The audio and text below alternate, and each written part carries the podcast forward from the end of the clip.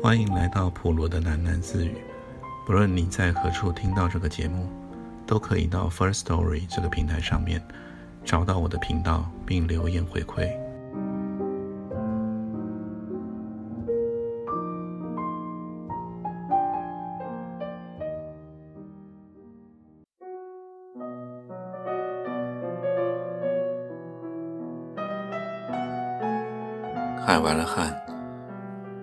秃鹰他顺手搔了搔头，他知道自己说话常粗鲁，有时用词不妥，要不就是发音失败。但以辛小姐的反应，未免也过火了些。先是豁然色变，他愣了几秒，好像完全断了电一样。然后辛小姐拔腿就要跑，才一反身，他与军霞撞了个满怀。重的差不多可以交换全身脏器的撞击，辛小姐双手掩额，疼弯了腰，娟霞紧捂着下巴，整个人直接跪倒在地。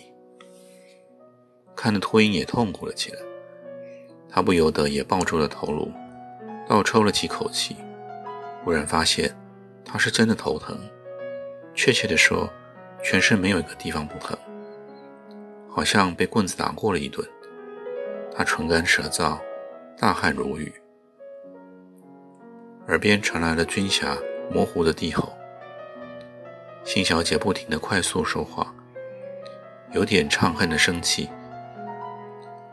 他回来我怎么都不晓得啊？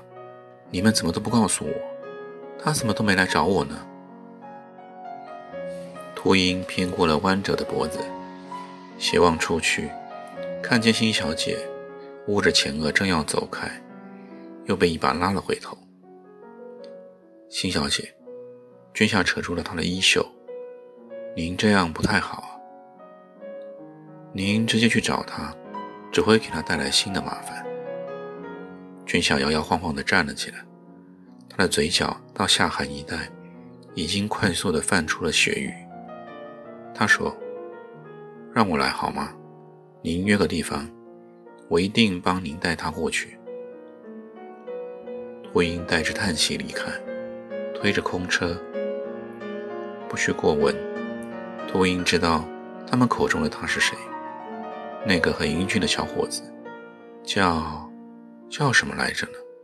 实在想不起来了，根本没有机会认识他。只听说是一个脑袋有点异常的年轻人，才来合成没有多久。就被派去古基地服劳役，好不容易回了城，又给调去清理河，天天像垃圾一样泡在河里，再好的体魄也送去了半条命。没有人不知道，辛先生故意整他，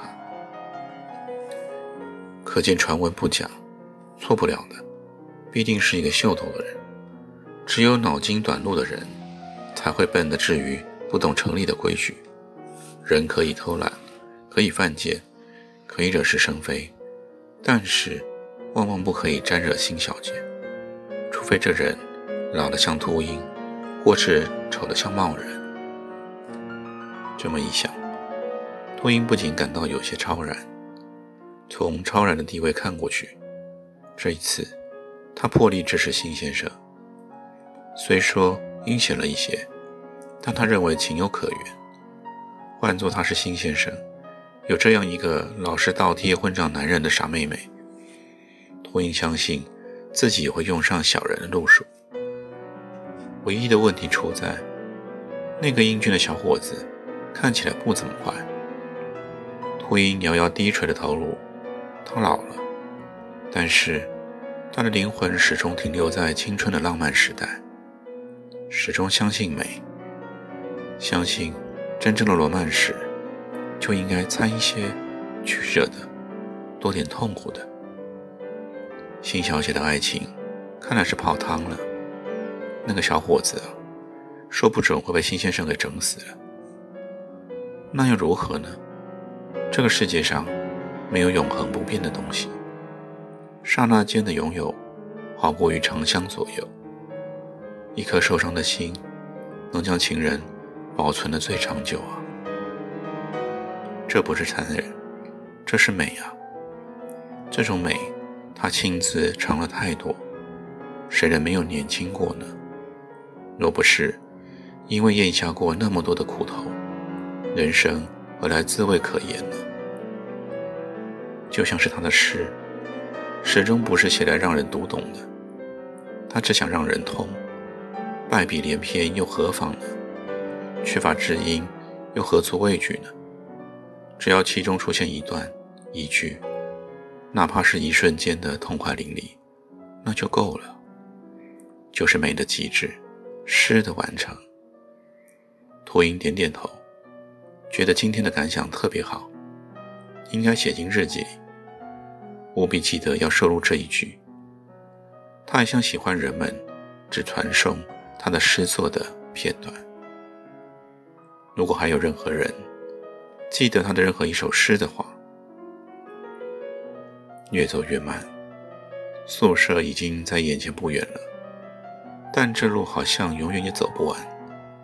秃鹰决定放弃推车，空手而行，连那个篮子的鸡蛋他也不顾了，全身浸在冷汗里。进宿舍大门的时候。仿佛擦撞了几个人，仿佛有些人在叫唤他的名字。不，他不叫做秃鹰，他好讨厌这个绰号。阶梯变得很高，膝盖变得很软弱，每一个迈步都发抖，手也发抖，掏不出钥匙，掏出以后试了千百次也插不上钥匙孔。他胡乱地咒骂了几句。用力的顶门，或是失去平衡，跌撞在门栓上。这不重要，重要的是门原来没有上锁。他以华磊的姿势栽进了寝室里。是怎么趴倒在床前的？秃鹰没有印象了。世界变得好安详，时间不再流动，肉体感官迟钝了，只觉得懒洋洋。暖融融的，好像漂浮在热带的洋流上，似乎有海妖在很遥远的地方吟唱，多么空灵的歌声啊！在昏倒前的最后一秒，秃鹰只是费解的想：这是哪里呢？他看见四周陌生的室内陈设，全错了，地点不对，时代不对。他的鼻端前方正好是一只脸盆。脸盆中正好寓意着一面小圆镜，连镜子里的自己也不太对，那么老，那么痛苦，那么吓人。秃鹰大吼的喘气，忽然觉得这一切很可憎，很脱离现实，就好像，就好像是他年轻时候写的诗。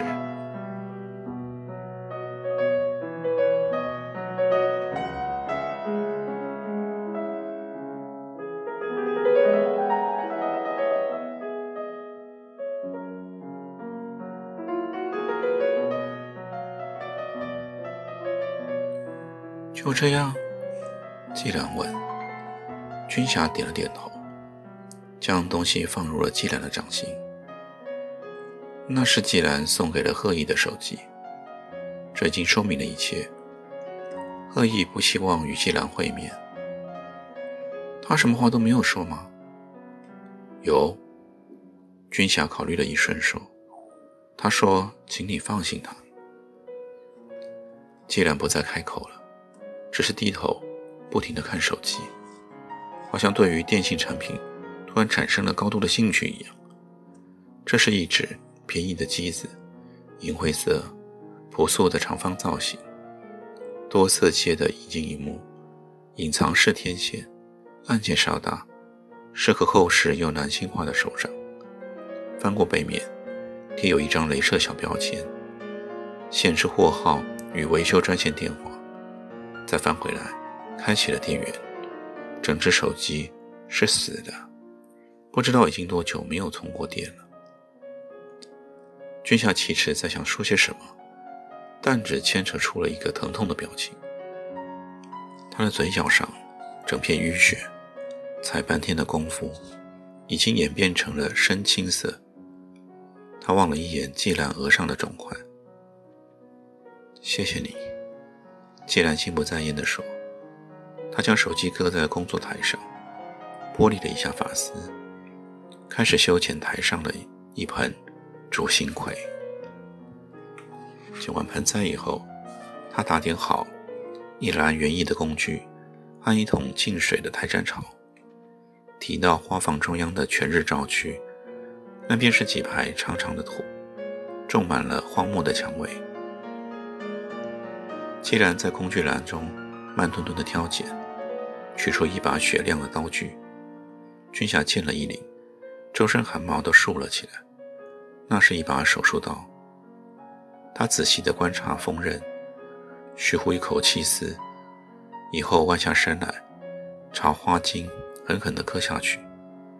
一刀成伤，斜转刀尖，指甲压附其上，挑丝下。精表的一环韧皮，蛋白状的汁液流出，气刀在割裂处敷上了一层苔毡，喷生长剂，再裹一圈粗色纸，绑上软铁丝，喷水，借着挪动的位置，刺向了另一株的蔷薇。君夏跟在他的背后，不确定他能说什么。这时已经接近深夜。就他的知识所及，好像不适宜进行空中压条。更不适宜的是，季兰的模样。君夏是习惯操刀的人，但他使不出眼前这股杀气。这样切割毫不迟疑，精准凌厉。辛小姐，辛小姐。既然听而不闻，他开始为第三株蔷薇剥皮。君夏于是轻触他的肩膀，动作停缓，刀锋垂落了。季兰缓缓地转过头来，满脸尽是温柔的神情。真的太晚了，您请回去休息吧。他说：“为什么您？你请走吧，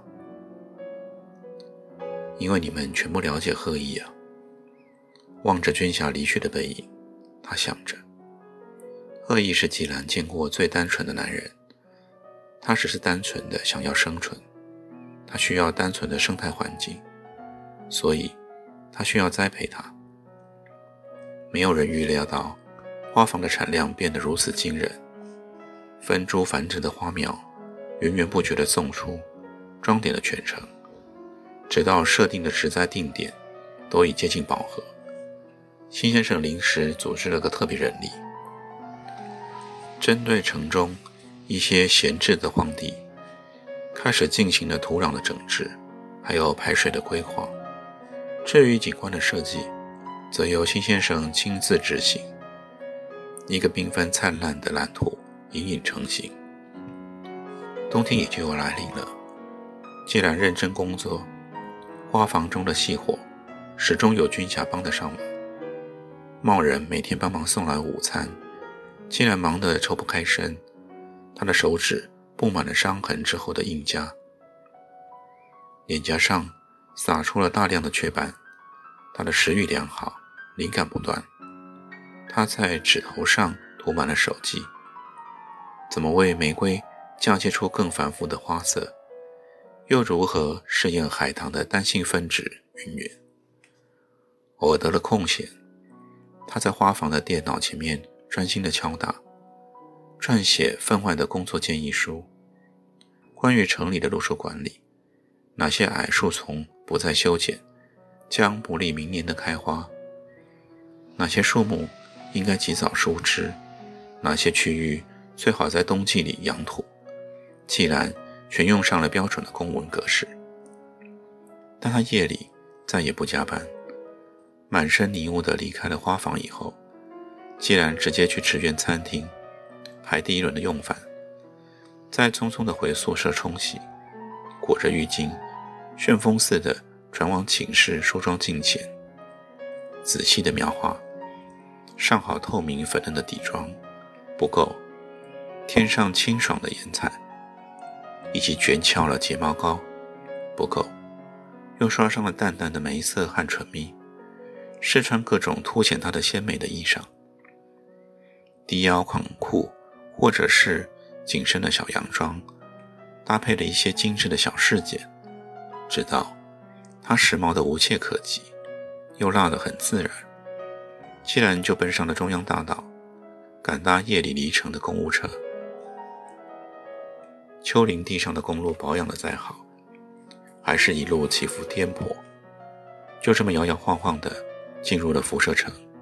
他在第二站下车，转驳地铁，轰隆隆的直赴城中心，出月台，在热闹的地下街道走上一段，什么也不买，直到人潮最汹涌的出口。钻上去，他来到了星辰大楼的广场。在这儿，不论怎么步行，都必须挨着别人的肩膀。他左他左右躲闪越位，随便的找到了一道最短的人列，排队买了一杯浓缩咖啡。不谢谢，他拒绝柜台小弟建议的糕点，端着咖啡餐盘，单手排开阻挡的人体，身手矫健的抢下一张。露天咖啡座椅，入围。终于安顿了下来。既然坐了优雅，举起了细细的胳膊，郁闷的抽烟。在他的斜对面不远，另一架阳伞的座椅中，一个中年西装男也在抽烟。他看着季兰，他始终没有动咖啡杯，就和昨天一样。如果没有记错的话，上星期也一样。男人将自己的釉茶一饮而尽，然后专心地看着季兰。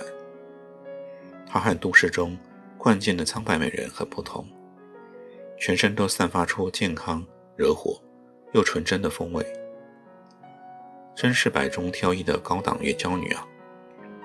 他举杯再一次喝着，发现茶已经喝光了。这个女人今天似乎特别恍神，男人想。早就应该打覆他的视线了。嗯，真不太敬业啊！男人勉为其难地站了起来，一把抄起了他的座椅，移到了季兰的身旁。不需要太多的迂回，男人极为擅长这一类的对谈。他已经逗引的对方微微发笑，尽管他害羞似的低头，他熟练的继续说。七十七楼跳舞也不错啊，七十八楼的钢琴吧，你去过了没有？先喝一杯，你说怎么样呢？或者，我们就直接去去美妙的十六楼，那充满异国情调的旅馆，舒适隐秘，严格的防范针孔偷拍。不管你喜欢日本风、宫廷风、阿拉伯风，或是那布置了精巧躺椅的。地下楼，女人忽然抬起头来，清脆地说：“啊，这边地下楼有超市吗？我想有吧。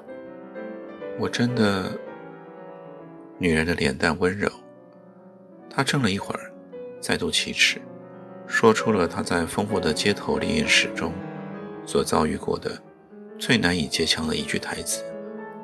她说。我真的好想买点菜耶！